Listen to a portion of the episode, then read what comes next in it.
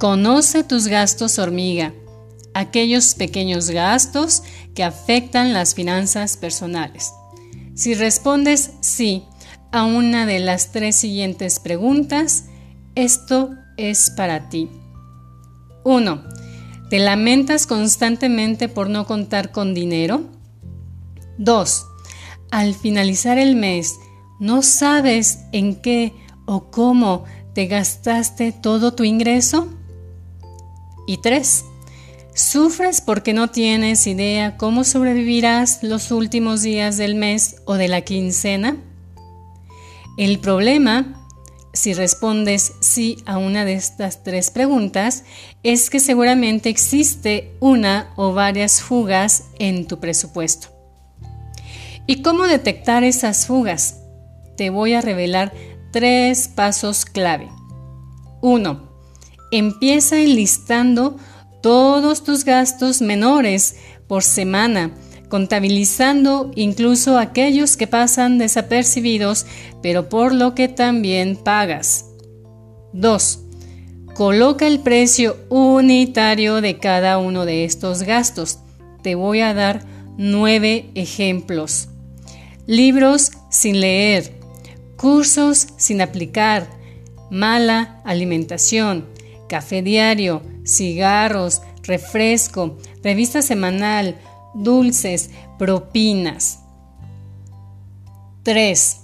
Contabiliza el gasto de manera semanal, mensual y anual. Con esto tendrás un panorama general de cuánto dinero ha pasado por tus manos y cuánto de esto se ha ido sin saber con quién, ni cómo, ni cuándo. ¿Y qué hacer para fumigarlos? Te voy a revelar tres secretos. 1. Haz una lista de pequeños compromisos a corto plazo y asigna una cantidad fija para gastos de impulso, aquellos que se realizan sin pensar. 2. Incluye las compras de las que no se obtiene un ticket o comprobante y que por lo tanto no es fácil percatarse cuando se gastó.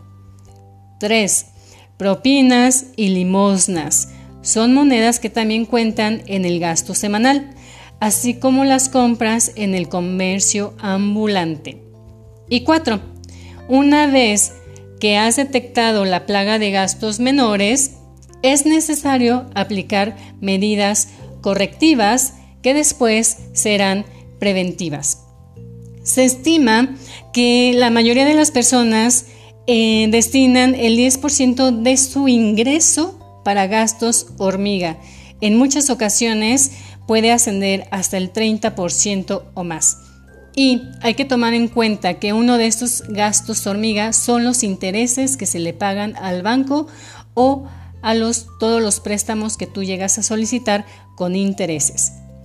Si imagínate si esto lo destinas para tu ahorro que sí va a agregar valor en tu vida, para tu retiro o para alguna otra meta personal que tú tengas y que de esta manera sepas hacia dónde, cómo y cuándo se va tu dinero, el que ganas gracias a tu tiempo, a tu talento y a tu esfuerzo. Recuerda que asegurarte es fácil, yo te digo cómo. Te saluda tu mentora de finanzas personales y asesora de seguros por convicción.